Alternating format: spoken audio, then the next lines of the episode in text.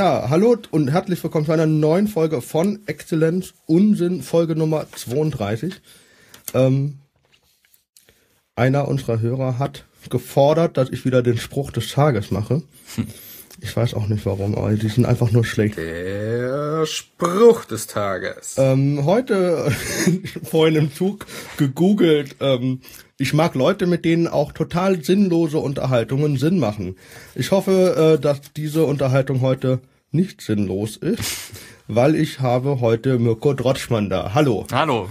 Ähm, freut mich sehr, dass du oder dass wir uns treffen können, ähm, dass du deine wertvolle Lebenszeit für einen Podcast wie diesen ähm, aufbringst. Das ist eigentlich sehr cool.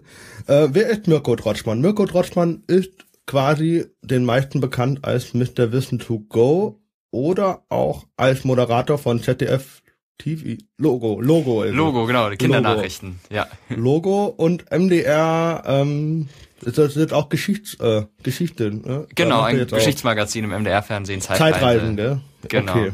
ja weil da habe ich letztens auch mal kurz reingeguckt aber dazu kommen wir noch später was macht äh, Mirko ja das ist eine gute Frage das ähm, äh, werden wir aber erfahren alles hier was hast du hast Geschichte ja studiert ja Genau. In Karlsruhe. In Karlsruhe, ja. Ich war der letzte Studiengang, der wirklich Geschichte studieren konnte. Danach wurde er abgeschafft.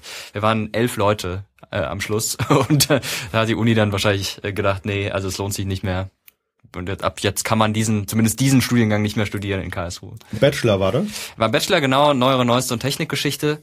Und ähm, jetzt gibt es europäische Kultur, und Ideengeschichte, glaube ich, heißt dieser Studiengang. Und da äh, sind noch einige andere Dinge, ist so ein bisschen Philosophie drin und so. Das war bei uns nicht. Und das fand ich auch ganz gut so. Ja, ähm, neuere und Technikgeschichte. Interessant. Was, was waren da so die Schwerpunkte? Also äh, Technikgeschichte deshalb, weil Karlsruhe einfach traditionell äh, eine eine Hochschule beziehungsweise also es hat ja irgendwie einen langen Weg von der Hochschule. Es war mal eine technische Hochschule, dann wurde es eine Universität, aber immer mit diesem technischen Schwerpunkt. Maschinenbau ist ja ziemlich groß in Karlsruhe, Informatik auch und deshalb äh, ist es eben auch bei den Geisteswissenschaften ähm, relevant äh, dieser Technikbezug und deswegen Technikgeschichte auch ein Bestandteil dieses Studiums. Äh, Schwerpunkte waren also die ganz klassischen Schwerpunkte, die man in neuere, neueste Geschichte hat, natürlich die Revolution, ähm, die Entstehung der politischen Schichten, wenn man so will, ähm, die politischen Richtungen, wie haben die sich rausgebildet, natürlich Fokus auf Deutschland, aber ähm, in der Technikgeschichte hatten wir sehr viel Interessantes. Es ging zum Beispiel um die Geschichte der Kühlung, die Geschichte der Atomkraft, äh, der, die Geschichte der Atombombe damit auch verbunden, auch sehr interessant. Also Dinge, auch, auch so, äh, wie haben sich eigentlich Haushaltsgeräte entwickelt zu dem, was sie heute sind. Sachen, die man vielleicht jetzt mal als banal abtun würde, die aber tatsächlich einen großen, ähm, einen großen Einfluss auf die Gesellschaft auch gehabt haben und, und deswegen gar nicht so irrelevant sind. Und es war sehr spannend, äh, fand ich. Wir haben da vor allem bei Professor Gleitzmann sehr viel äh, alltägliche Geschichte gelernt, die auch heute noch mal so als, ähm, wenn man irgendwo äh, auf einer Party sich unterhält und so einen raushaut nach dem Motto unnützes Wissen, da kann man immer noch das ein oder andere anbringen aus, aus der Zeit. Ähm, erinnerst du dich, das, das ist vorhin im Zug aufgekommen im Gespräch mit Stefan, an dein Referat über den Wiener Kongress? Ja, ja, sehr gut, ja, erinnere ich mich sehr ich, gut. Äh, habe erfahren, dass du ein Hörspiel eingespielt hast. ja, wie bist du auf die Idee gekommen? Also ich habe, ähm, da ich beim Radio auch in der Zeit schon gearbeitet habe, äh, immer den Vorteil gehabt, in Anführungszeichen, dass ich ähm, auf das Hörfunkarchiv zugreifen konnte und ich fand es immer ganz spannend bei Referaten, die man ja an der Uni immer wieder halten muss, äh, ja Tondokumente mitzubringen. Also weiß ich nicht, ich habe mal was gemacht über Golo Mann äh, und dann hatte ich ein Interview mit Golo Mann tatsächlich gefunden und konnte dann irgendwie O-Töne von ihm dann noch mit einspielen. Das fand ich interessant und beim Wiener Kongress, gut, da gibt's natürlich keine äh, Originaltöne aus der Zeit, logisch. Äh, aber ähm, ich habe dann so einen fiktiven Charakter mir ausgedacht, der dann berichtet hat, was da in der Zeit los war. Also in, in diesem Referat und auch später in der Hausarbeit dazu ging es darum, welchen Einfluss diese ganzen gesellschaftlichen ähm, Happenings rund um den Kongress auf das Kongressgeschehen hatten. Und der Einfluss ist viel größer, als man denkt. Man hat ja immer gesagt, der Kongress tanzt, der kommt nicht voran. Aber dieses Tanzen, das hat ihn tatsächlich vorangebracht. Und ich habe mir dann eben so einen Typen ausgedacht, der immer von diesen ganzen Events berichtet hat und erzählt hat, äh, was er da so erlebt. Ich fand das ganz witzig zu hören vorhin. Hat gedacht, auf die Idee muss man auch erstmal kommen. Also. Ja, es ist, man kann es natürlich auch kritisieren und kann sagen, na ja, das hat historisch ist es nicht fundiert, weil diesen Typen gab's nicht und so. Aber das, was der erzählt hat, die Inhalte, die haben natürlich schon gestimmt. Äh, der, der Mensch war erfunden, aber die Inhalte waren richtig aber das ist ja in der Geschichtswissenschaft immer die Frage, wie weit kann man gehen in seiner Interpretation und ich habe es halt ein bisschen weiter ausgelegt. Ja. kann man gut finden, muss man nicht. Auf jeden Fall. Ähm, du hast gesagt, du hast im Radio schon als Schüler dann schon gearbeitet vorher? Oder? Na, nach dem Abi habe ich angefangen beim Radio und habe dann parallel zum Zivildienst äh, beim SWR arbeiten können äh, und äh, hab äh, war das erst ein Praktikum und war ein Praktikum direkt nach dem Abi, genau, Abi im Juli gemacht, im August dann ähm, dort äh, eine Hospitanz und äh, ja, dann haben die mich gefragt, ob ich dann nicht als freier Mitarbeiter arbeiten will. Das war beim jungen Programm das Ding äh, beim SWR und okay, ja, okay, läuft immer noch, ne, das Ding. Genau, genau, den Sender gibt's immer noch und ja, das war eine spannende Zeit und ich habe dann auch erstmal auch nach dem Zivildienst noch weitergearbeitet und noch nicht studiert, äh, weil es einfach Spaß gemacht hat und ich dachte, man muss ja nicht gleich an die Uni und ähm, habe dann eineinhalb Jahre erstmal so gearbeitet. Und äh, was war, was hast du da so äh, thematisch gemacht? Also ich habe das gemacht, was man beim jungen Programm macht. Ich habe von Festivals berichtet oder ähm, Interviews mit Künstlern äh, geführt. Ich habe die Morning Show moderiert eine Zeit lang. Also ich habe ziemlich viel moderiert äh, und war als Reporter unterwegs. Das waren so die Hauptdinge, die ich gemacht habe. Und relativ schnell hat sich dann so ein Schwerpunkt rausgestellt auf Musik. Ich habe dann eine Sendung übernommen, in der ausschließlich Musik aus Deutschland läuft. Ähm, die Sendung gibt's auch immer noch in leicht abgewandelter Form und dafür sehr viele Interviews mit Künstlern gemacht, sehr viel auf Konzerten gewesen. War eigentlich sehr spannend. Ja, vor allem, wenn man es dann bezahlt bekommen hat. ja, auf also jeden Fall. Ja, genau. Und also man durfte Musik hören äh, und, und sich damit auseinandersetzen und hat dafür Geld bekommen. War ich sehr, sehr spannend. Hast du dich dann auch, ähm, da war aber noch nichts mit Geschichte irgendwie Leider nicht und das habe ich wirklich immer vermisst, weil ich habe in der Zeit dann angefangen zu studieren und fand es, also Geschichte ist wirklich eine Leidenschaft von mir, auch davor schon gewesen und auch während des Studiums auch jetzt noch. Und ich fand es schade, dass ich mich so viel mit Geschichte auseinandersetze, aber in meinem Job das nicht machen kann. Und das war irgendwie so ein bisschen unbefriedigend. Ich habe immer wieder versucht, historische Themen da einzubringen, aber ich meine, in einem jungen Programm, in dem es vor allem um Lifestyle geht, um irgendwelche coolen Dinge, ist es schwierig. Ich habe es einmal geschafft, eine Themenwoche durchzusetzen. Da ging es dann um ähm, ein rundes, runden Jahrestag, ich weiß gar nicht mehr, in welchem Jahr das war, äh, zur deutschen Einheit. Und da konnte ich dann tatsächlich äh, eine Woche lang äh, lauter historische Beiträge machen rund um die deutsche Einheit. Das war, war wirklich spannend. Okay, ähm, und dann bist du, ich weiß, dass du den Geschichtsvideokanal gemacht hast, weil du eine Nachhilfe gegeben hatte. Ja, genau, eine inoffizielle Nachhilfe, ja. Also ich habe äh, meinem Schwager ähm, ein bisschen geholfen, als er dann, als es bei ihm aufs Geschichtsabi zuging und es immer komplizierter wurde in Geschichte. Der hatte Geschichte als Hauptfach ähm, im, im Abi, Neigungsfach heißt es ja, glaube ich, in Baden-Württemberg. Und ähm, ja, und dann habe ich mit ihm gelernt und er hat es danach irgendwie verstanden. Er hatte tatsächlich auch gute Noten äh, in Geschichte dann. Das hat mich gefreut. Dann dachte ich, okay, wenn er es versteht, was ich ihm erkläre, vielleicht verstehen es auch andere, wenn ich es äh, bei YouTube äh, mache. Du hast angefangen bei YouTube mit 2011? Nee, nicht ganz, äh, zwei, vor vier Jahren, äh, das heißt 2012, genau. 2012. Ja. Äh, den Kanal ähm, gibt es ja immer noch. Hatte, ja. hat eine Entwicklung mitgemacht, ja. wenn ich mir da die letzten, ich glaube, ich habe mir die nicht, nicht an einem Tag, sondern in den letzten Tagen, ich glaube, die letzten 10, 12 Folgen reingezogen. Okay, wow. Ähm, ganz unterschiedlich, ganz interessant, vor allem das, äh, die Folge mit Herrn Meutken fand ich ganz cool über die AfD einfach mal ähm, ganz wertfrei zu reden. Ja, was mir sofort die Kritik eingebracht hat, ich wäre zu unkritisch. Das habe ich mir natürlich im Vorfeld schon gedacht. Ich meine, wenn man jemanden von der AfD zu Wort kommen lässt und ihn nicht sofort total zerpflückt, dann wird es natürlich sofort als ähm, ja als als nicht nur nicht neutral genug oder ich weiß nicht, als zu positiv dargestellt. Aber ich finde, das ist genau mein, mein Verständnis von Journalismus. Ich habe Vorwürfe mir rausgesucht, diese bekannten zusammen mit der NPD, völkische Inhalte und so weiter und so fort und habe äh, Jörg Meuthen damit konfrontiert, ähm, einen der, der Bundessprecher der AfD. Er hat darauf reagiert und ich finde, das ist Journalismus. Und danach aber noch nachzutreten und... Nee, muss man nicht. Also es ist auch ja. so eine Frage, du bist ja als Moderator oder als Journalist ja in der Position, einfach das Gespräch ja zu lenken. Genau, und jeder kann sich dann selber was bei denken. Und wenn Leute da rausgehen und sagen, boah, also der hat sich ja total, der hat voll in einem heißen Brei geredet, dieser AfD-Mensch, dann ist es okay, ja, dann ist es deren Interpretation. Aber ich will die ja nicht schon in eine bestimmte Richtung lenken. Und das, finde ich, passiert in den Medien ziemlich häufig, gerade wenn es um das, die AfD vor geht. Vor allem, die werden dann so in die Ecke gedrängt, dass sie ja auch gar keine andere Möglichkeit haben, als äh, dann ja zurückzukeifen, sage ich genau, mal. Genau, ja, ja, ja, das ist gerade, also ich bin überhaupt kein Fan der AfD und ich würde sie auch niemals wählen.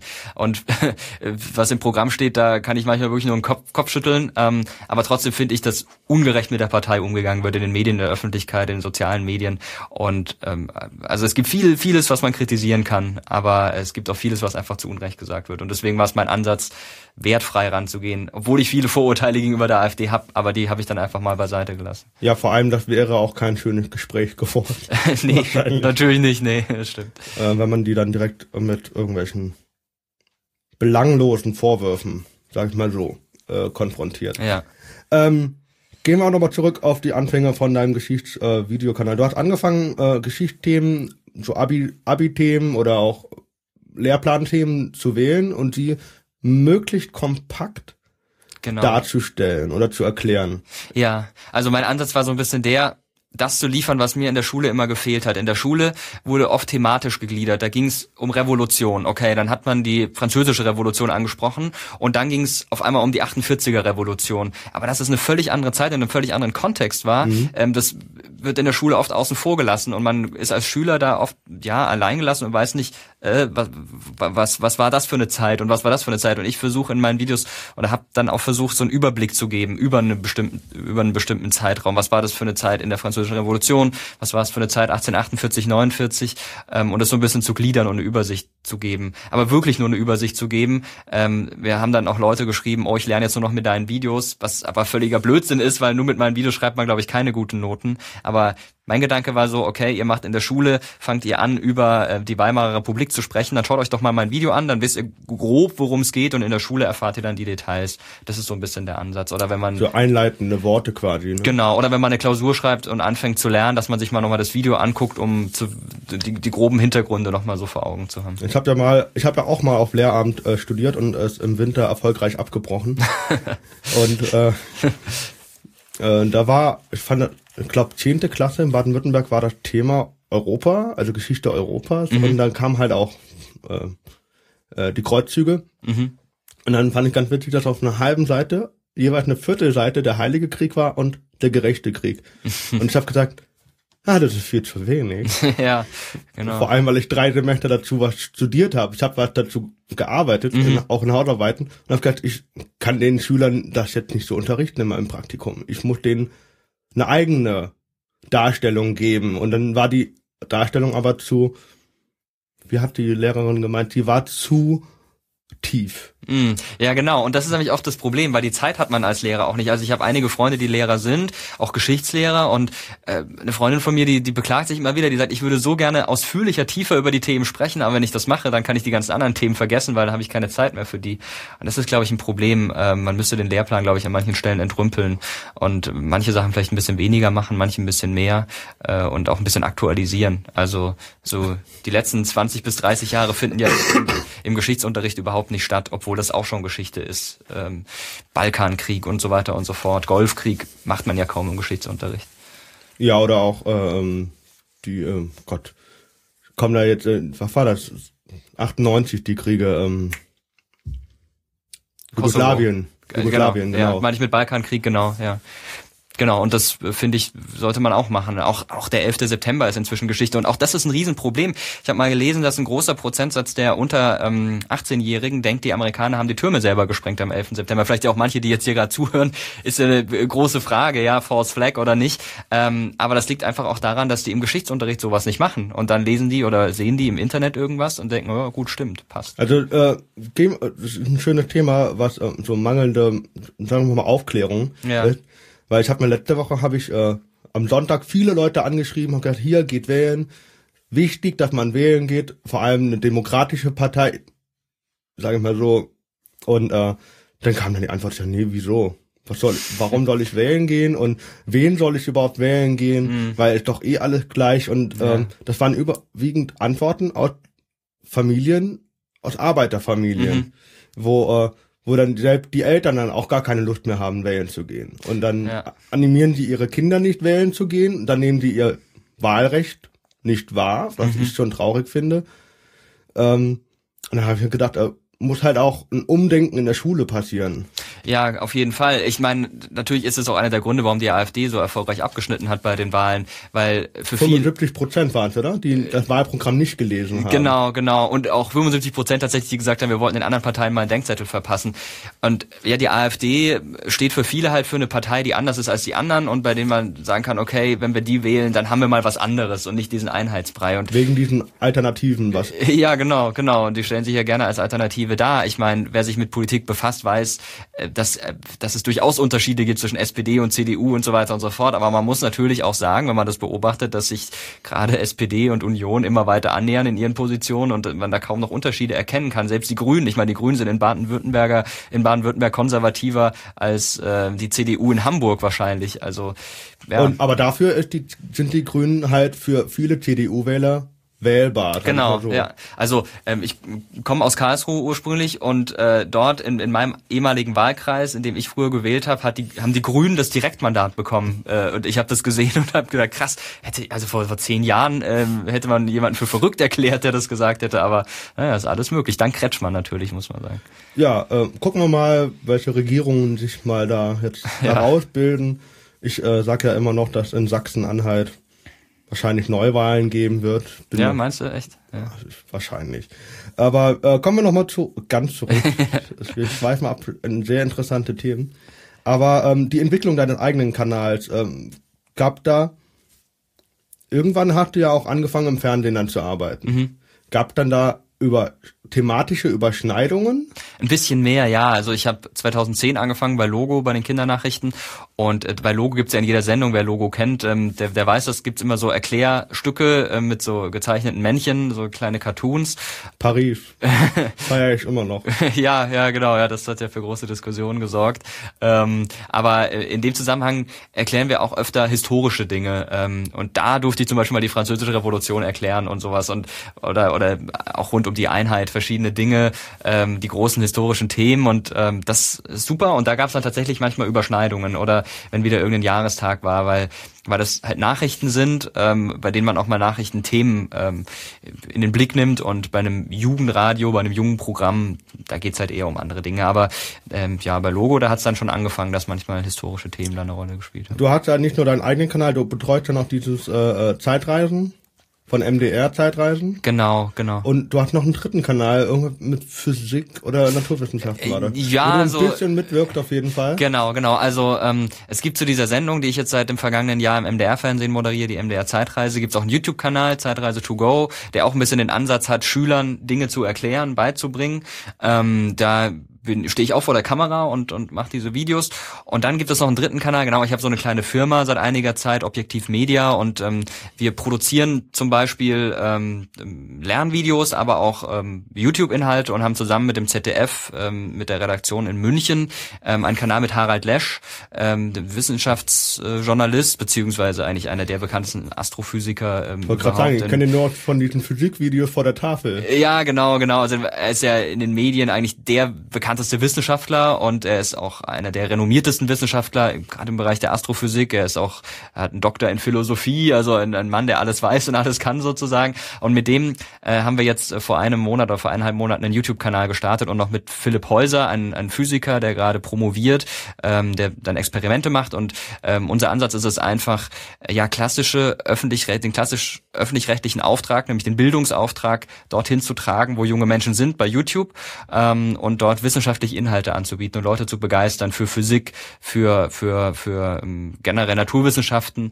Ähm, auch wenn das jetzt nicht unbedingt mein Feld ist, ich habe da wenig Ahnung von, ähm, aber ich betreue den Kanal, ich ähm, hab, bin quasi Produzent dieses Kanals und wirke da so ein bisschen im Hintergrund mit, aber nicht vor der Kamera. Würdest du dann Themen, die an dich herangetragen werden, wie erklär das Auge oder sowas, würdest du das, das dann eher in den Kanal vorstellen? Ja, tatsächlich. Mit Harald Lech, oder? Genau, ich würde das zumindest der Redaktion vorschlagen. Also inhaltlich hat die Redaktion in München, haben die Kollegen da den Hut auf und natürlich Harald Lesch.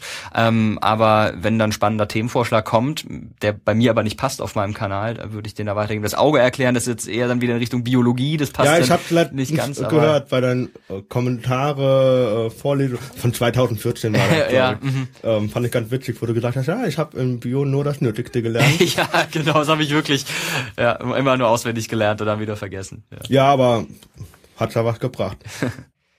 Gibt es in deinem eigenen Kanal Themenvorschläge, wo du, wo du sagst, no way, die mache ich nicht? Ähm, also thematisch ja, wenn die einfach, also so der Fokus meines Kanals, der ist auf, auf ähm, politischen Themen, auf historischen Themen, gesellschaftlichen Themen manchmal auch tatsächlich so der medizinische Bereich. Ich habe ein Video gemacht ähm, über die Wirkung von Koffein äh, oder von Zucker. Cola, das ist äh, genau Cola, Video. genau über Coca-Cola. Energy Drinks waren's. Energy Drinks ja. und glaub zwei Folgen später über McDonald's. Ne? Genau, genau. Also sowas ragt da immer schon noch mit rein, aber dann immer noch mit so einer politischen Note. Ich versuche dann zum Beispiel, wenn es dann um Koffein geht, auch zu gucken, äh, wie ist die Getränkeindustrie, wie ist deren Verhalten, wie sperren die sich gegen bestimmte Vorgaben. Ähm, aber das ist, das war's dann auch schon. Ähm, wenn sich jetzt eben jemand wünscht, erklär mal das Auge oder kannst du mal erklären, wie man den Satz des Pythagoras herleitet. Äh, also Mathe ist für mich ganz, ganz weit weg. Äh, da habe ich wirklich keine Ahnung von. Ähm, und das sind dann so Themen, die für mich nicht gehen, einfach deswegen, weil ich keine Ahnung davon habe und weil das mein, mein Kanal sich halt in einem bestimmten Bereich bewegt. Aber in diesem Bereich, in dem ich mich bewege, gibt's eigentlich keine Tabus. Also ich habe ein Video äh, gemacht über, über Pädophilie, über Zoophilie, also so wirklich ja, Randthemen der Sexualität, ähm, die aber interessant sind, weil man da wenig sonst drüber mitbekommt und sowas mache ich auch. Also klar, ich natürlich würde ich niemals ein Video machen, der Holocaust war eine Erfindung der Alliierten, weil es halt einfach nicht stimmt, ja, aber ähm, das äh, über ist ja was sowas anderes. reden wir nachher noch. Ja, okay. Ist, äh, über ähm, rechtspopulistische ja. Verstreuungen auf YouTube. Mhm. Hast du dich ein bisschen zurückgenommen mit historischen Themen in deinem eigenen Kanal, seit du bei Zeitreisen to go bist? Ja, ja, auf jeden Fall. Also mein Kanal hat wirklich angefangen als klassischer Nachhilfekanal für Geschichte und Politik. Und da habe ich die klassischen Schulthemen gemacht. Und dann kamen aber sehr schnell sehr viele Wünsche von Zuschauern, die gesagt haben, kannst du mal aktuelle Themen erklären, was ist in Griechenland los, warum gab es die Euro-Krise, ähm, was ist in Syrien passiert ähm, und dann dachte ich, okay, das beschäftigt die Leute vermutlich sehr ähm, und und habe dann bisschen bin ein bisschen mehr in die Richtung geschwenkt. Und als dann diese Zeitreise to go Kanal beim MDR gestartet ist, ähm, dachte ich, das ist eigentlich eine gute Heimat für geschichtliche Themen und bei mir auf dem Kanal kümmere ich mich jetzt mehr um aktuelle Themen, aber wenn es irgendwas historisches gibt, was passt, was interessant ist, ähm, nehme ich das mit rein. Also ich denke zum Beispiel gerade drüber nach, mal was über die RAF zu machen bei mir auf dem Kanal, ähm, einfach so nach dem Motto, ähm, momentan gibt's viel ähm, rechtsextremistischen ja, Terror, könnte man schon sagen, Anschläge auf Flüchtlingsheime und so. Könnte man sagen, naja, Terror einer bestimmten Art gab es auch schon ähm, vor einiger Zeit, äh, nur von der anderen politischen Seite, wenn man so Von der Linken, ja. Genau, und, ähm, und, und das dann einfach so in den, in den Kontext zu stellen, fände ich auch spannend. Aber du hast schon recht, also historische Themen finden inzwischen relativ selten statt. Aber da macht du nur die, macht du dann so den Terror ähm, innerhalb Deutschlands oder macht er auch äh, der, der in Irland zum Beispiel war? Könnte man auch machen, ja. Ähm, ich, ich versuche immer ja, Themen anzusprechen, die nicht zu speziell sind, äh, einfach deshalb, weil ich nicht so viele Leute ausschließen will. Ähm, also Terror, also möglichst viele mitnehmen, quasi. Äh, nicht wegen, ja, nicht wegen der Klicks, sondern einfach könnte man natürlich auch sagen, klar, ist es auch wichtig, ja, dass sich viele Leute das anschauen. Ähm, aber ich möchte halt also gerade wenn man den Terror in Irland anspricht, dann muss man erstmal, da ist die Frage, wo fängt man an? Fängt man bei Null an, erklärt man alles von mhm. vorne, äh, äh Konfessionskonflikt ja und so. So ein bisschen lehrermäßig, wo, wo holt die meine Leute ab? Genau, genau. Und wenn ich, ich glaube, ich würde niemanden zufriedenstellen mit so einem Video zu einem speziellen Thema, weil die, die sich das angucken, weil es sie interessiert, die wissen schon sehr viel und die, die nichts davon wissen, ähm, die schalten ab. Genau, also es ist ganz schwierig, da irgendwie die Mitte zu finden aber heißt nicht, dass ich solche speziellen Themen nicht machen würde, wenn es irgendwas gibt. Ich habe jetzt neulich, ich hatte dann leider keine Zeit, aber in der ARD lief ein sehr interessanter Film mit anschließender Doku über Uwe Barschel ähm, und ähm, ja, die, die vielen Verschwörungstheorien auch dahinter. Und eigentlich super spannendes Thema, ist eher speziell, aber hätte ich super spannend gefunden, aber ich hatte leider keine Zeit, äh, sonst hätte ich das da im Rahmen dieser Ausstrahlung gemacht.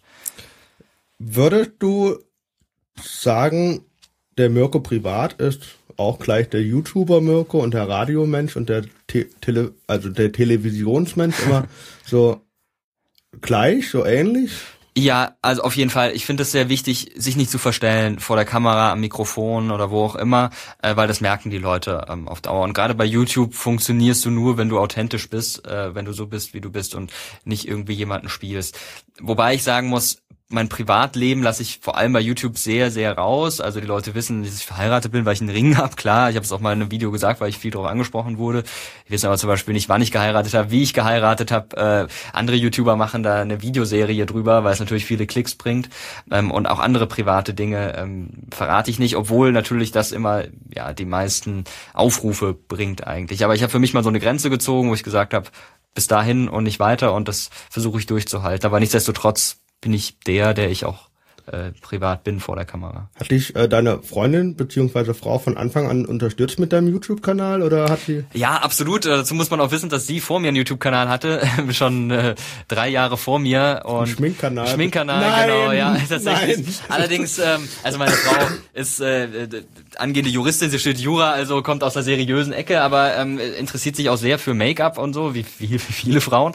Und ähm, hat deswegen da mal einen Kanal gestartet. Und ich finde, also wenn ich eine Frau wäre, würde ich mich da sehr für interessieren, weil sie macht das sehr gut, sie erklärt sehr gut, die ist auch nicht eine von von den YouTuberinnen, die immer Produkte in die Kamera halten und dafür Geld bekommen, sowas macht sie nicht, ähm, sondern sie macht einfach wirklich Tutorials, wie flechtet man sich einen Zopf richtig, äh, wie schminkt man sich den Lidstrich richtig hin, ohne abzurutschen, keine Ahnung, solche Dinge.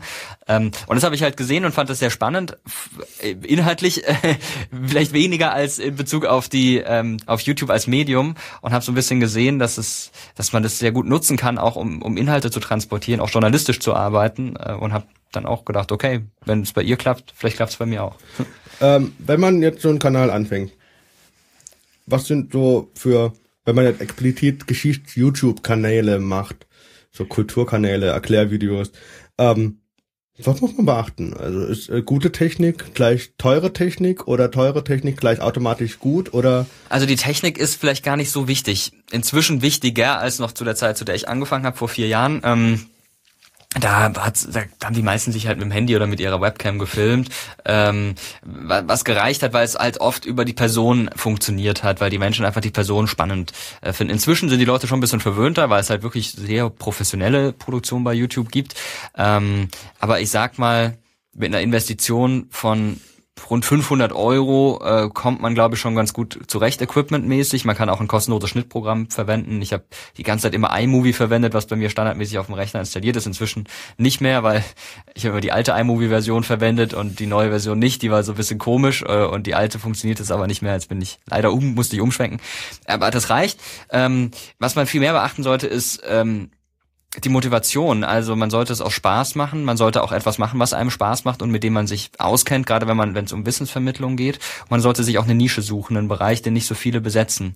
Also mit Schminkvideos würde ich als Frau zum Beispiel jetzt nicht mehr anfangen, äh, weil da gibt's einfach zu viel. Dann lieber einen Bereich, der, der nicht so sehr besetzt ist. kennt ihr den YouTube-Kanal äh, Denkmäler beschimpfen? Nee, klingt aber interessant. Ja, habe ich äh, letztens geguckt und habe gedacht, ja, ist nicht so meins. Okay, hat er viele Klicks? So gucken sich das die Leute an? Weil das kurze Videos sind. Die sind halt maximal eine Minute, aber Okay. er geht dann halt hin und beschimpft dann nach Brandenburger Tor oder so. Also. Aber kann man mal machen. Ja, aber das ist zum Beispiel so eine Nische, ja. Also hat bisher wahrscheinlich noch niemand gemacht. Gut, die Frage ist, ob das jetzt so geistreich ist, ob sich das Leute anschauen, aber wer weiß, ja. Das, ähm, Wenn man betrunken ist, wahrscheinlich sehr lustig, aber okay. ja, genau. Apropos betrunken, es gibt zum Beispiel eine, Hannah Hart heißt die, ziemlich bekannt, äh, international, und die hat ähm, einfach mal angefangen, sich zu betrinken und zu kochen und hat das gefilmt und hat super gut funktioniert. Ähm, inzwischen macht sie auch ein paar andere Videos, aber das ist auch so eine Idee, ja, kann man gut finden, muss man nicht, äh, aber es ist einfach lustig. Ähm, und ähm, ja, das sind einfach so Dinge, da muss man vielleicht erstmal ein bisschen nachdenken, bis man drauf kommt. Muss man kreativ werden. Ja, auf jeden Fall. Äh, Und dann, dann kann das aber funktionieren. Und man sollte auf keinen Fall mit der Motivation anfangen, ich will berühmt werden und Geld verdienen, weil das klappt eh nicht. Also bei YouTube Geld verdienen hat ja letztens auch in der Universität Heidelberg, wo wir uns ja kennengelernt haben, Ja. erzählt, das Monetäre ist da nicht so. Nee, also klar, man verdient was. Das ist ja auch mal das, was die Leute interessiert. Äh, Es läuft ja Werbung. Man kann Werbung schalten vor den Videos, dieser kurze Clip, den man entweder wegklicken kann oder nicht. Kommt immer drauf an. Und dann wird man daran beteiligt, an dem Umsatz, den Google macht. Ähm, das war mal deutlich mehr. Bei mir ist es um 75 Prozent zurückgegangen, was man pro 1000 Klicks bekommen hat. Ähm, ich könnte davon nicht leben, äh, wenn es mein Beruf wäre, was es ja nicht ist. Ähm, das ist ein ganz netter Zusatzverdienst, mit dem man mal Equipment kauft. Ähm, oder e-, eben als ich dann zum Beispiel dieses Interview mit Jörg Mord von der AfD gemacht habe, da musste ich auch 400 Kilometer ähm, durch den Südwesten fahren. Ja, sowas, dann kann ich halt meine Tankfüllung äh, damit bezahlen, mit dem, was ich da verdiene.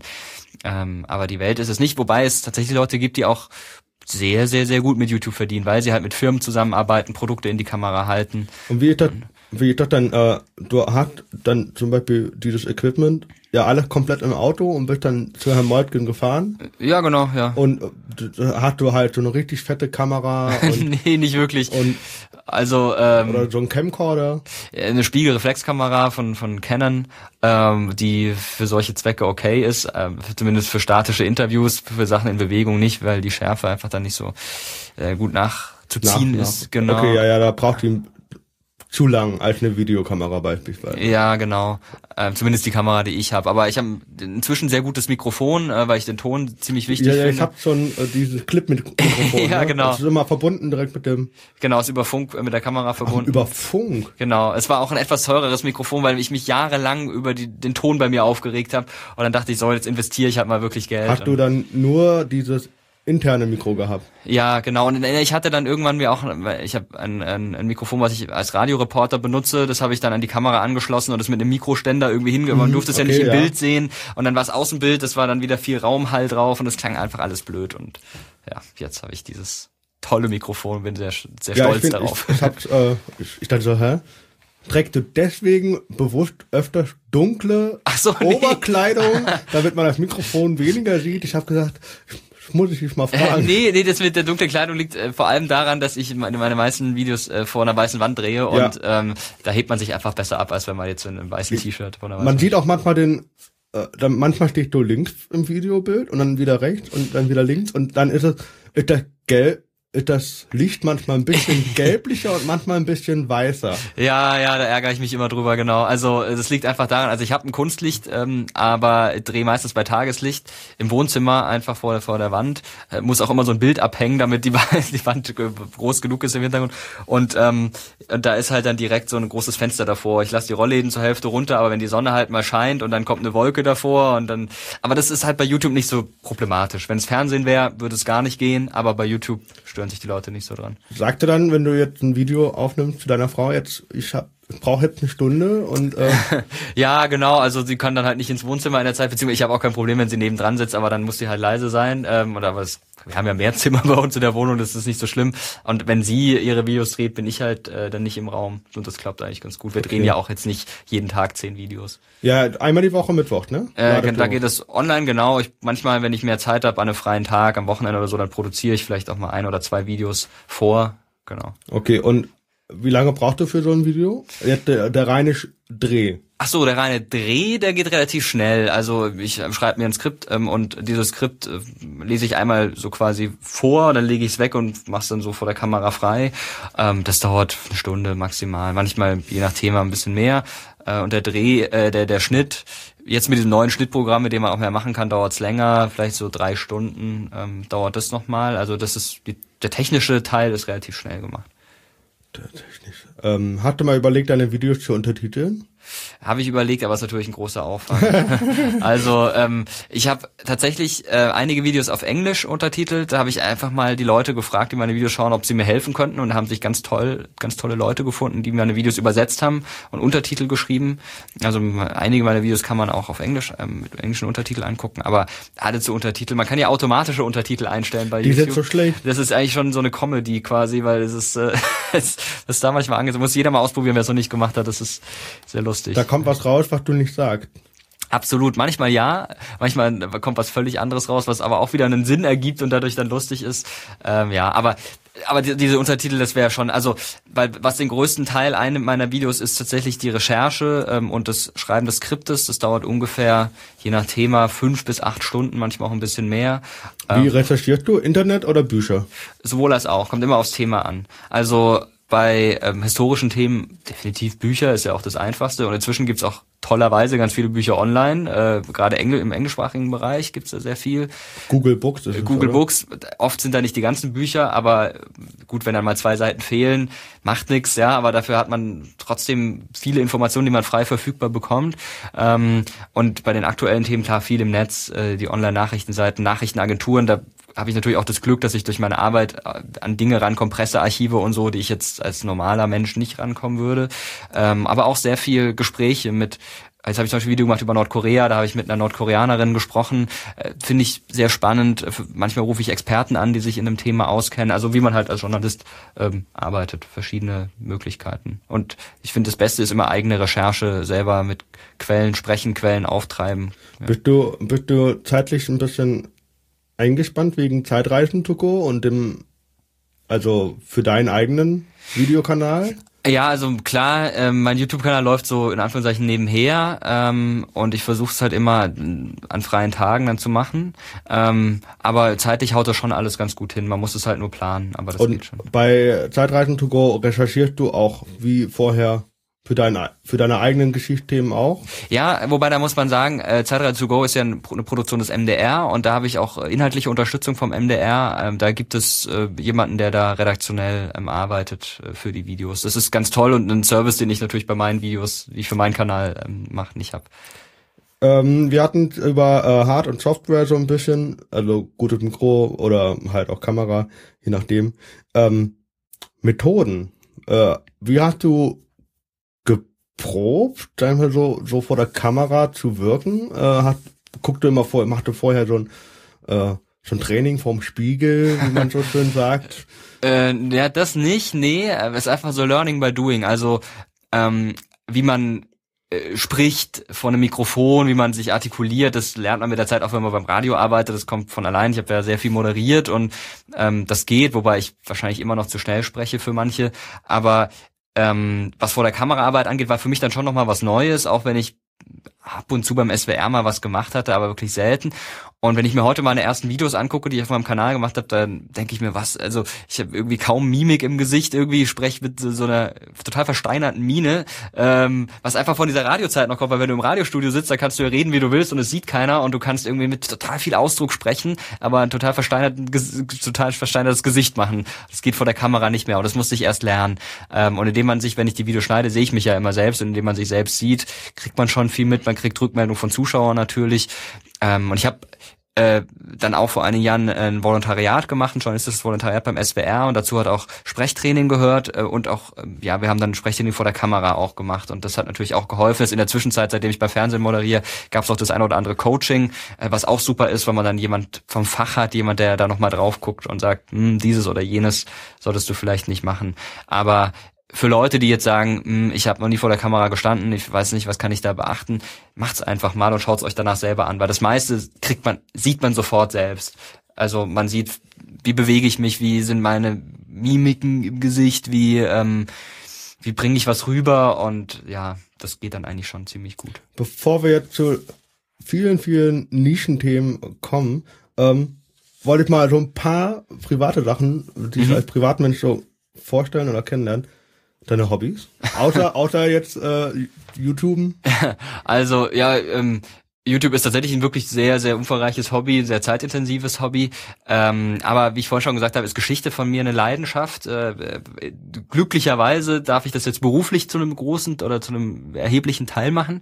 Ähm, ich befasse mich sehr gern mit den Museen, lese äh, irgendwelche historischen, keine historischen Romane ehrlich gesagt, ähm, aber Sachbücher ähm, schauen mir irgendwelche Dokus an oder sowas. Das, das finde ich schon sehr spannend. Ähm, besonders spannend finde ich Bunker, irgendwie so alte äh, Dinge, die irgendwie immer noch so sind wie damals. Äh, Maginot-Linie kann man sich ja zum Teil auch noch angucken in Frankreich. Ich war in Moskau in so einem alten Bunker, der für Stalin gebaut wurde, in dem er aber niemals war, aber der genauso ist, als würde Josef Stalin da jetzt jeden Moment noch reinlaufen können. Und irgendwie das fasziniert mich. Und das ist für mich so ein Hobby.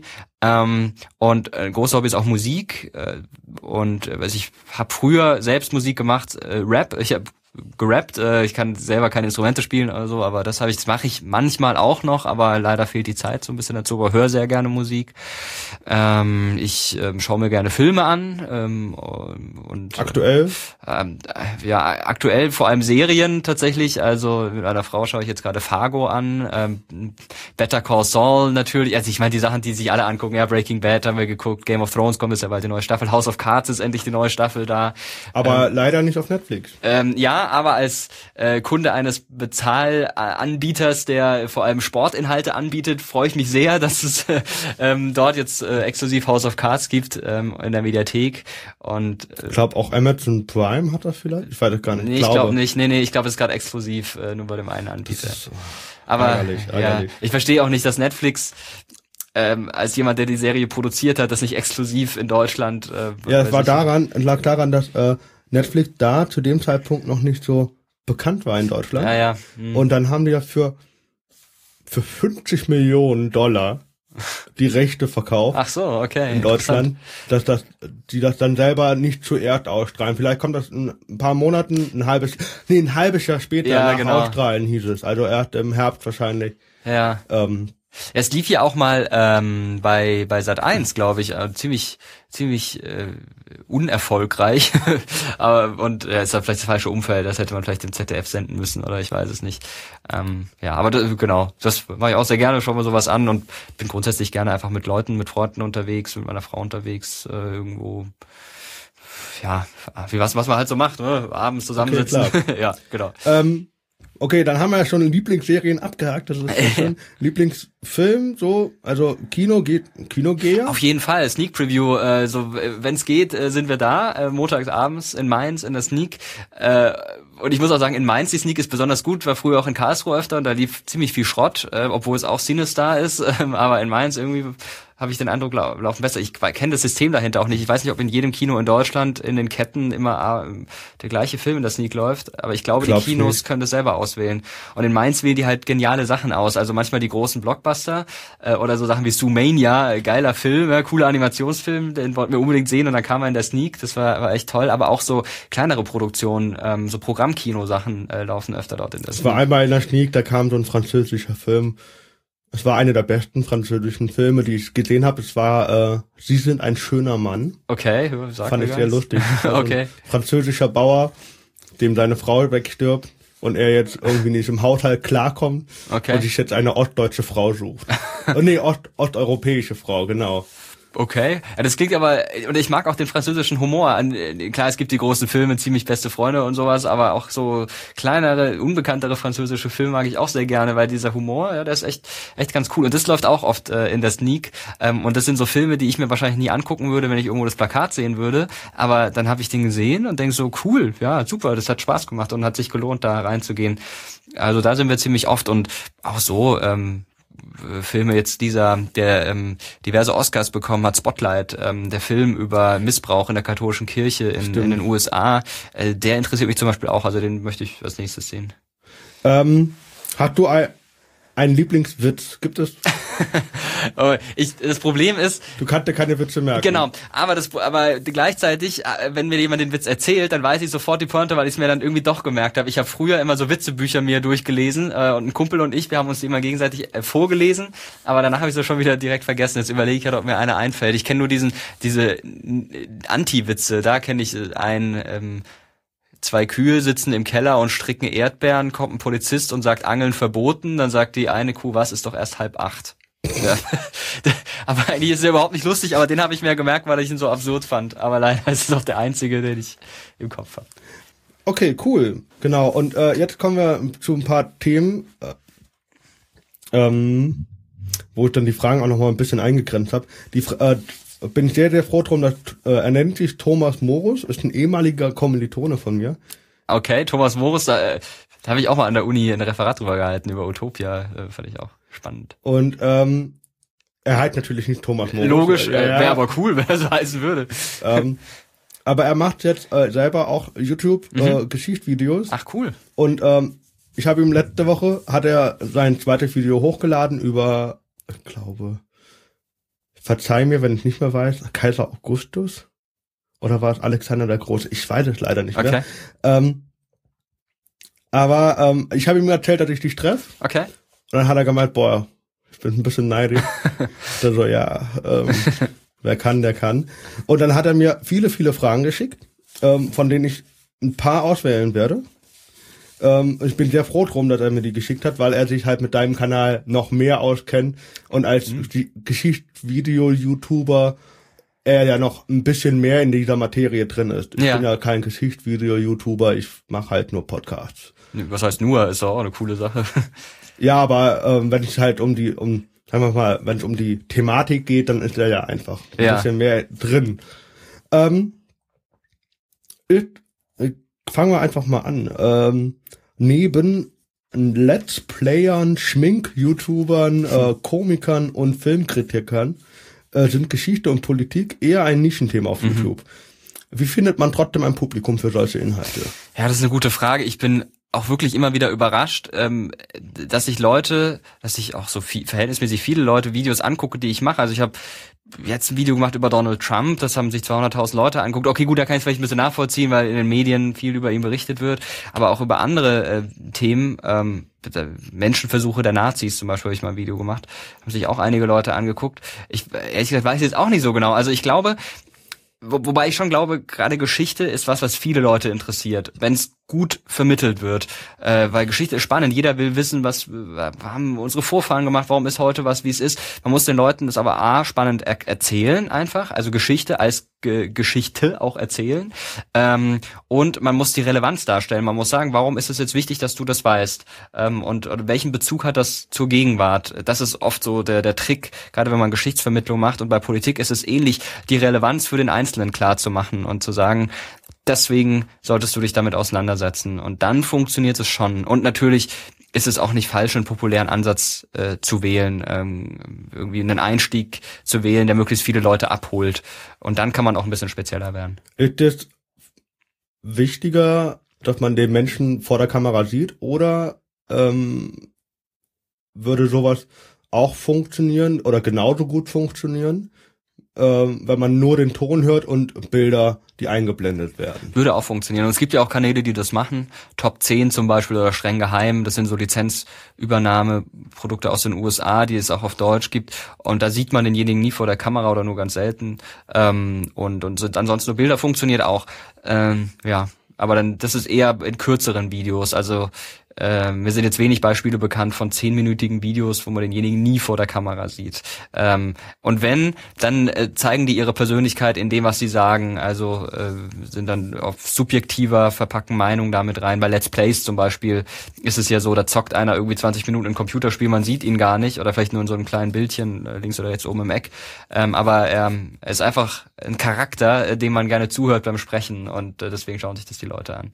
Ich mache bei schlechten Let's Playern, wo, wo es mir ja nur um das Ergebnis geht, ja. äh, da mache ich den Ton aus. Okay. also da denke ich mir halt auch so, mich interessiert die Haarfarbe nicht, die du jetzt hast. Ich will ja. das eigentlich nicht wissen. Aber okay. Ähm, deine Zielgruppe sind ja vor allem Schulkinder, die die Videos für den Geschichtsunterricht oder die Klausurvorbereitung anschauen. Gibt es auch Potenzial für Geschichtsinhalte für ältere Zielgruppen auf YouTube? Absolut, ja. Also inzwischen sind es auch nicht mehr nur Schüler. Also es war es bei den ersten Videos, die ich gemacht habe, als es wirklich originär um Geschichte ging, um Politik, um um Nachhilfevideos, klar, das richtet sich an Schüler. Inzwischen, man sieht es, man hat da so eine Statistik bei YouTube, ist so das Durchschnittsalter meines Kanals bei ungefähr 20 Jahren, vielleicht sogar ein bisschen drüber. Man kann es nicht genau sagen, weil sich äh, viele unter 18-Jährige älter als 18 mit ihrem Account machen, damit sie die alterseingeschränkten Videos angucken können. Äh, deswegen weiß ich nicht, wie alt so die Jüngsten sind, die meine Videos gucken. Okay. Ähm, aber ich, ja, Durchschnittsalter ungefähr 20, ähm, was schon zeigt, dass die meisten einfach keine Schüler mehr sind. Ähm, und ich finde aber auch, dass YouTube Potenzial hat für 30, 40 40, 50-Jährige ähm, für Geschichtsvermittlung. Man muss es halt nur medienspezifisch machen. Ähm, man, man, ja klar, man kann man auch einfach eine Doku, die im Fernsehen läuft, bei YouTube hochladen, hat, funktioniert ja auch oft. Also wenn man da guckt, die Deutschen zum Beispiel, diese ZDF-Doku, die hat ja irgendjemand illegal hochgeladen bei YouTube, die hat, äh, da haben die einzelnen Folgen auch viele Klicks. Ähm, aber ähm, wenn man, wenn man YouTube als Medium nutzen will, dann sollte man äh, dann auch ein bisschen spezifischer äh, daran gehen und die Videos so aufbereiten, dass es nicht so ist wie im Fernsehen, sondern mehr zu YouTube passt. Klingt jetzt ein bisschen abstrakt, also konkret, ja, ja, konkret so. bedeutet es einfach, ähm, die Länge sollte nicht irgendwie bei 30 Minuten sein, sondern vielleicht eher kleine Häppchen, 10 Minuten oder sowas ähm, und, und ein bisschen mehr ähm, ja, äh, bisschen mehr Spannung, äh, die Spannung halten äh, und nicht zu große Blöcke machen. Aber ansonsten. Äh, Gibt es auch so Themen, wo du äh, sagst, dafür brauche ich jetzt länger als zehn Minuten, das mache ich jetzt so als Teil 1 und Teil 2? Ja, klar, die gipt's. Ähm, also ich habe eine Zeit lang immer geguckt, dass ich unter zehn Minuten bin in meinen Videos. War einfach so mein Anspruch, weil ich dachte, länger ist schwierig, weniger Konzentrationsphase. Genau, ne? genau. Ähm, aber jetzt in letzter Zeit, so in den letzten Wochen, habe ich immer mal wieder Videos gemacht, die dann auch zwölf oder dreizehn Minuten lang waren, weil ich einfach dachte, ah, ich weiß nicht, was ich da kürzen, was ich da rausschmeißen kann. Und das ging dann trotzdem. Ähm, aber bei bestimmten Themen, äh, da braucht es dann vielleicht wirklich zwei Teile. Äh, ich überlege jetzt gerade, ob ich in der Vergangenheit sowas hatte. Andererseits ist es natürlich auch ähm, gehört es auch gerade zu einer Arbeit des Journalisten dazu, die wichtigen Dinge, genau, mhm. genau, die wichtigen Dinge reinzunehmen, die unwichtigen Dinge rauszulassen ähm, und und dann sollte man sich nicht damit rausreden zu sagen, ist aber alles wichtig, deswegen mache ich zwei Teile. Ähm, die meisten Sachen bekommt man auch in einem Teil unter. Ähm, Deutsche interessieren sich nicht weniger für Geschichte als andere Nationen. Mag das fehlende Interesse daran liegen, dass Geschichtsinteressierte in Deutschland weniger YouTube-affin sind oder sind die deutschen Zuschauer zu kritisch und die Kanäle, die Geschichte versuchen zu erklären, zu schlecht? Äh, zu schlecht würde ich nicht sagen. Es gibt einige gute Kanäle, die meisten wurden leider eingestellt ähm, oder machen laden nicht mehr regelmäßig Inhalte hoch.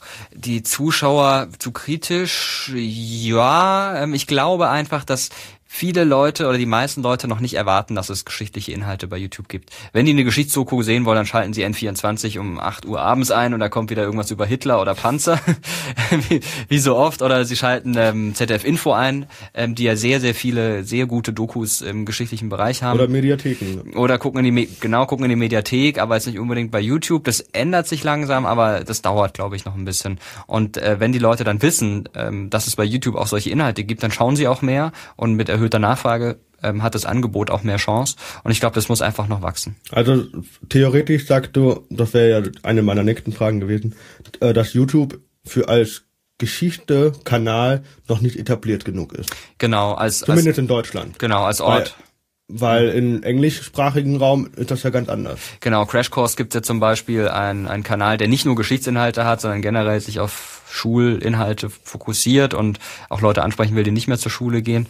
Ähm, und das ist jetzt so eigentlich das der bekannteste traditionelle Geschichtsvermittlungskanal, der mir jetzt ähm, so spontan einfällt. Wobei man aber auch sagen muss, wenn man sich die einzelnen Videos anguckt, Klar gibt's welche, die haben eine Million Klicks, aber die meisten Geschichtsvideos bewegen sich so um 200 bis 500.000 Klicks, was natürlich viel ist. Aber wenn man bedenkt, dass äh, das für ein internationales Publikum ist, ähm, ist es dann gar nicht mehr so viel. Oder sage ich jetzt was Falsches? Du guckst so nee, zweifelt. Ich, ich, ich habe gerade überlegt, ob ich die nächste Frage stellen kann, aber so. äh, kann man ja mal reinhauen, weil es ist auch die Frage von Thomas, äh, ob die englischsprachigen Kanäle eine zu große Konkurrenz einfach sind. Äh, nee, würde ich nicht sagen, auf gar keinen Fall. Also äh, ich würde sowieso niemanden, der im gleichen Segment unterwegs ist wie ich als Konkurrenz betrachten, sondern als Bereicherung und finde es super. Jeder, der Geschichtsvideos macht, da freue ich mich total drüber und deswegen muss ich mir unbedingt von Thomas äh, Morus auch den Kanal angucken, weil ich das super finde, dass jemand Geschichtsinhalte macht. Ähm, Glaube ich nicht. Ähm, es gibt so viele historische Themen, die man ansprechen kann äh, und da ist der Markt groß und ich glaube auch, dass sich die Leute in Deutschland tatsächlich, also die breite Masse dann doch lieber auf Deutsch die Sachen anguckt und nicht auf Englisch. Ähm, Gerade, also zum Beispiel ist was völlig anderes, aber ich schaue mir House of Cards auch auf Deutsch an und nicht auf Englisch.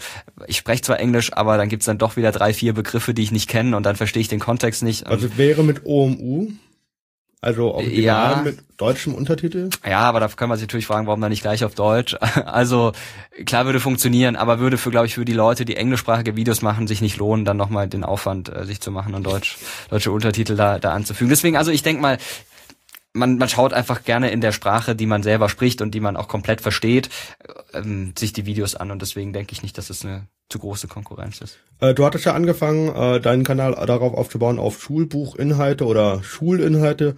Ähm, so Klett und Cornelsen jetzt als Beispiel äh, haben ja auch historische YouTube-Kanäle. Ja. Ähm, was müssten die denn ändern, um besser zu werden? Also da, ich möchte da jetzt gar nicht ähm, groß hier Anweisungen oder Anleitungen oder sowas geben, weil äh, die die auch schon wissen, was sie machen, inhaltlich auf jeden Fall. Es ist auch so, dass ich mit der kleinen Firma, die ich habe, habe ich ja vorhin schon kurz gesagt, auch Lernvideos produziere, auch für Schulbuchverlage. Bisher nicht in Geschichte, sondern eher in Deutsch, Mathe, Englisch. Ähm, aber jetzt kam auch eine Anfrage von einem großen Verlag äh, für Geschichtsvideos. Und ähm, ich würde sagen, da hängt es auch immer von der Person ab. Also die Inhalte stimmen ja auch bei den Verlagen, die die da in ihren Videos haben. Aber wenn ich mir das dann oft angucke, dann steht da halt irgendwie so ein äh, typischer Lehrer-Typ äh, vor, vor so einer Tafel und schreibt da was drauf und macht es zehn Minuten lang genauso, wie es im Unterricht ist. Und ähm, da schalten die Schüler ab. Die wollen sowas nicht. Die wollen, ähm, die wollen das so vermittelt haben, dass es auch zu ihrer Lebenswelt passt und auf Augenhöhe ist. Und da müssen, glaube ich, die Verlage oder einige vielleicht noch ein bisschen äh, dazulernen, was das angeht. Einfach die, die Art der Vermittlung, nicht unbedingt inhaltlich. Okay, weil, äh, ah, okay, das ist äh, ein anderer Ansatz. Um genau. Wissen zu vermitteln dann quasi. genau. Ähm, Thema Bildrechte. Ähm, das ist jetzt eine zu lange Frage, die setze ich einfach unten drunter in die Show Notes rein. Das ist, wäre Frage Nummer vier als Anmerkung an dieser Stelle. Ähm, geht um Bildrechte. Äh, die sind ja ziemlich beschnitten in Deutschland, Mhm. sag ich mal so. Ja. Ähm, welche Aus, wie würdest du das bewerten? Die Auswirkungen auf Geschichte und Kultur-YouTuber. Ja, das, also Bilder sind generell ein großes Problem, ähm, weil ich ja, ja nicht das Geld habe, auf meinem Kanal mir irgendwelche Rechte zu kaufen Mhm. ähm, und dann darauf angewiesen bin, lizenzfreie, gemeinfreie Sachen zu verwenden. Das Tolle ist, wenn ich über Themen spreche, bei, historische Themen, bei denen die USA eine Rolle spielen, weil die USA, es ist ja so, alles, was in Auftrag der Regierung erstellt wurde an Video- oder Fotomaterial, ist Public Domain ähm, und da kann man sehr viel verwenden. Aber ähm, gerade im Bezug auf Deutschland ist es oft schwierig. Geschichte geht noch, aber wenn ich ein aktuelles Video mache und ein aktuelles Bild brauche von äh, Kim Jong-un oder sowas, dann Wo wird du es jetzt auch die Namen mal verwechselt hast. ja, ja, da habe ne? ich leider äh, wieder in meinem Video die Namen falsch rum äh, gesagt. Aber wenn ich da ein aktuelles Bild brauche, dann wird es ganz, ganz schwierig, äh, da was zu finden, was ich verwenden darf. Und meist auch schon eingeschränkt. Aber ähm, vor einiger Zeit kam äh, ein Rechteverwerter auf mich zu für historisches Material, hat mich gefragt, ob wir nicht zusammenarbeiten wollen. Und der Deal ist, ich darf von denen Material verwenden, Bewegtbildmaterial, tolle Sachen, ähm, kostenlos und muss halt dann immer nur auf deren Kanal hinweisen, äh, wenn es darum geht. Und das ist eigentlich ein, eine super Sache. Und so habe ich Also nur in den Show Notes quasi, in der Infobox. ja, auch im Video äh, kurz sagen, äh, hier, ich habe das übrigens von denen, äh, schaut doch da mal vorbei. Und das ist für mich auch vollkommen okay, weil normalerweise kostet dann da die Minute, ich weiß es nicht, 1000 Euro oder so und Krass. ich bekomme es kostenlos. Und ich finde, das sollte eigentlich viel mehr äh, Rechteverwerter machen, weil ähm, nicht nicht nicht, nicht weil weil es gut ist für mich, sondern weil es auch gut ist für die, weil die es dann schaffen, ihre Inhalte, die dann vielleicht in irgendwelchen Archiven lagern und die kein Mensch sieht, ähm, unter junge Leute zu bringen. Und deswegen finde ich das schon eigentlich wichtig, gerade wenn es um Bewegtbild geht, aber auch um, um Fotos. Ähm, du hattest, du machst ja aktuell eher politisch oder gesellschaftliche Themen. Ähm, gibt es dennoch noch so Kommentare von YouTubern, die sagen, ich möchte gerne noch mal so ein altes Geschichtsvideo oder geht das nicht? Äh, weil du vertraglich gebunden bist am MDR. Nee, gar nicht, gar nicht. Also ich kann auf meinem Kanal auch Geschichtsvideos machen, wie ich will, aber ähm, ich habe mir jetzt halt das dann so gedacht, es gibt diese Heimat für Geschichtsvideos, nämlich den Zeitreise to go Kanal beim MDR. Ähm, und wenn jemand sagt, ich möchte mehr Geschichtsvideos, dann verweise ich den darauf, sag, guck doch einfach mal da vorbei. Was wie gesagt nicht heißt, dass ich nicht auch mal wieder ein historisches Thema bei mir auf dem Kanal mache. Ähm, wir hatten vorhin, glaube ich, mit ähm, YouTubern, die irgendwie falsche Informationen rausgeben, sagen wir mal so, oder zweifelhafte Informationen rausgeben. Äh, die Frage von Thomas Morus ist, äh, wie gefährlich sind solche YouTuber, die rechtes Gedankengut verbreiten, Mhm. insbesondere für die junge und mutmaßlich beeinflussbare Zielgruppe der 12- bis 16-Jährigen? Ja, das ist, ja, sehe ich schon als Gefahr an.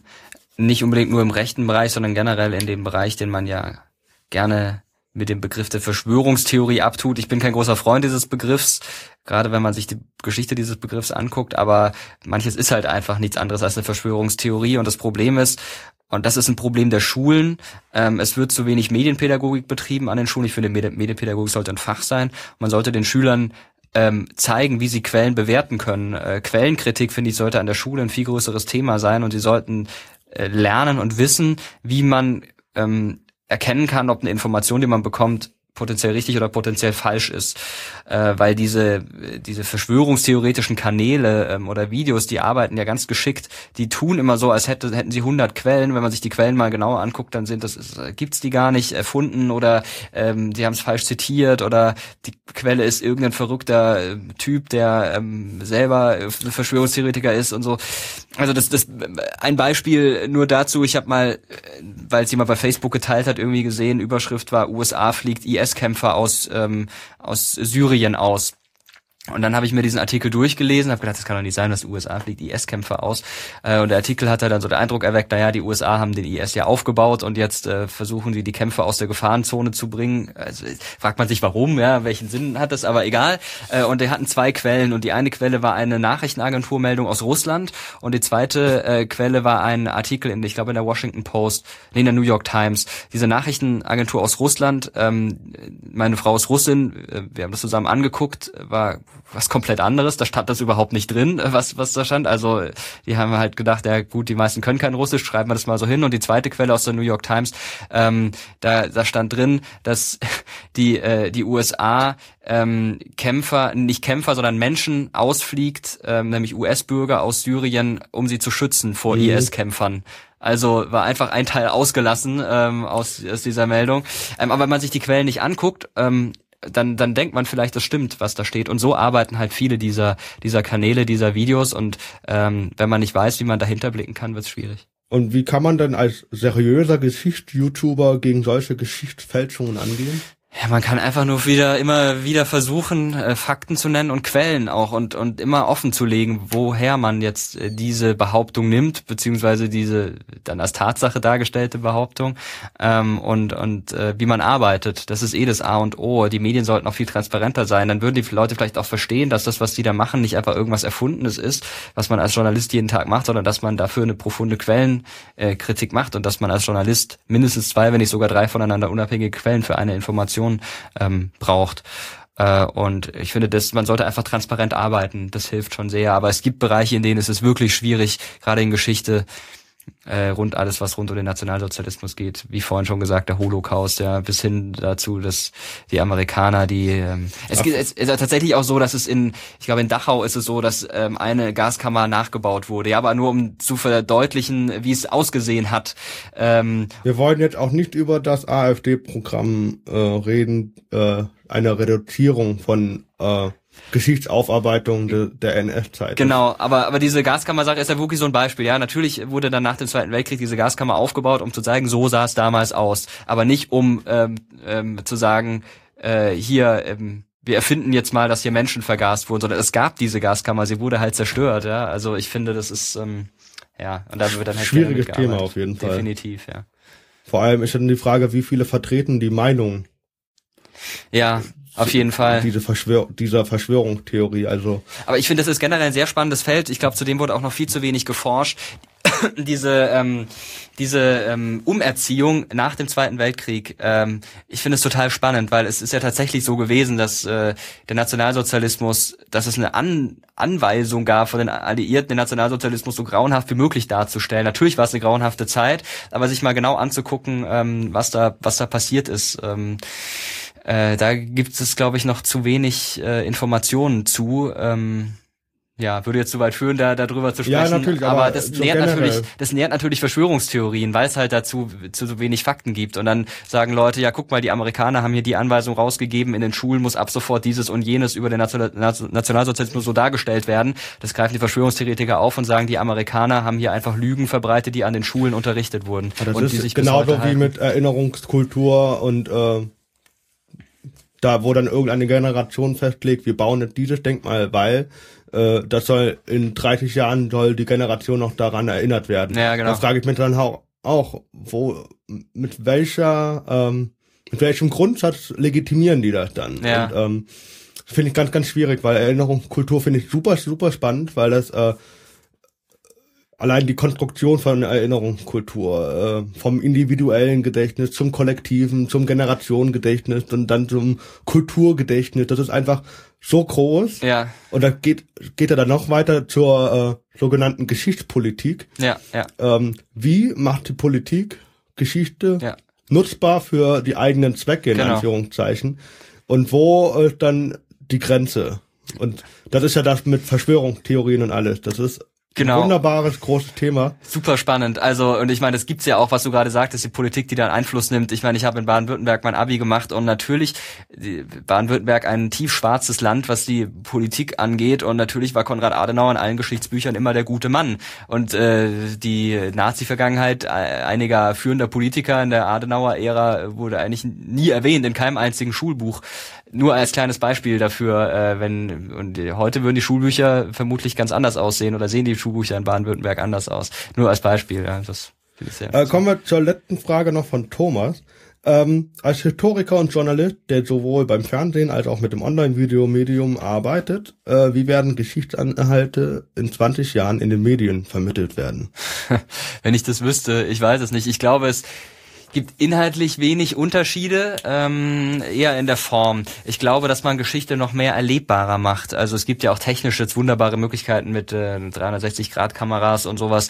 Und ich glaube, dass es in 20 Jahren so sein wird, dass du halt wirklich Teil dieser Geschichte sein kannst. Du stehst dann halt auf dem Schlachtfeld mit Hannibal oder ähm, stehst im Sportpalast, während Goebbels seine Rede hält. Und ich glaube, sowas wird erlebbarer gemacht ähm, und dadurch wird Geschichte spannender, nachvollziehbarer und ähm, Greifbarer. verständlicher, greifbarer. Auf jeden Fall. Ähm, äh, klar, äh, das Goebbels, äh, was er als Fanatiker da alles erzählt hat, alles schrecklich, aber ich glaube, es ist auch du kannst es mehr verstehen, was wie die Leute gefühlt haben oder wie warum sie auf einmal äh, Jawohl geschrien haben, als er gefragt hat, äh, wollt ihr den totalen Krieg, wenn du nicht dabei bist, aber zumindest die Simulation hast dabei zu sein. Und ich glaube, das wird mehr kommen noch. Ähm, auf jeden Fall interessant, weil äh, ich war im Zuge einer Hausarbeit mal in Lüttich und da hatten wir auch viele verschiedene ja, Ansätze, Projektansätze oder noch Ideen, die noch umgesetzt werden müssen oder wollen, ähm, um Geschichte, die dort passiert ist, äh, noch näher an den Mann zu bringen oder an die Frau. Also ein sehr interessanter Ansatz, den ich mal gesehen habe, war in, ähm, in Dresden im Mil- Militärhistorischen Museum, eh ein sehr, sehr spannendes Museum, kann ich sehr empfehlen. Da gibt es ähm, was über den Ersten Weltkrieg, äh, große Ausstellung ähm, oder ein, ein großer Bereich. Ähm, und da kann man riechen, wie es im Schützengraben gerochen hat. Äh, und das einfach, das geht mir auch nie, nie wieder au- raus äh, aus dem Kopf, äh, wie das gerochen hat. Und wenn du das, sowas halt mitbekommst, dann kannst du das viel mehr nachempfinden. Und ich glaube, das, das wird einfach noch viel mehr kommen. War, warst dann wahrscheinlich auch schon in Bonn im Haus der Geschichte? Wie oft schon? Äh, weiß ich nicht genau, schon einige Male, ja. Ist ja eh, genau, da gibt's ja auch eben diese Möglichkeiten. Oder wenn du mal am Schreib... Welcher Schreibtisch steht da? Der Schreibtisch von... Steht da nicht Hitlers Schreibtisch in, im Haus der Geschichte? Ich weiß es nicht. Auf jeden Fall ist da Konrad Adenauers Auto. Genau, das Auto, genau. Äh, und ich glaube, ist es nicht Konrad Adenauer schreibt, ach, keine Ahnung, von irgendeiner politischen Persönlichkeit, äh, Persönlichkeit, gut, von Hitler spricht, weiß ich nicht, ob man von Persönlichkeit sprechen kann, aber einer historischen Person und da steht dieser Schreibtisch und du kannst dann halt auch so angucken und ran, äh, dich nicht dran setzen, aber auch das macht es ja viel greifbarer. Okay, cool. Ähm, vielen Dank. Sehr, sehr cooles äh, Ja, Interview heute. Ich äh, sehr, sehr äh, froh, dass ich äh, heute hier, stimmt, haben wir ja gar nicht erzählt, wir sind ja im SWR-Studio in Mainz. Äh, hat mich sehr gefreut, hier zu sein zu dürfen. Mich auch, Ich hoffe, danke. es hat äh, dir gefallen. Ja, sehr Und- spannend. Ah, stimmt, jetzt habe ich noch eine Frage. Ja. jetzt, ich habe ja gesehen, du hast da 20.000 Likes auf Facebook Ja, und letzte Woche waren es 308.000 Follower auf YouTube. ja.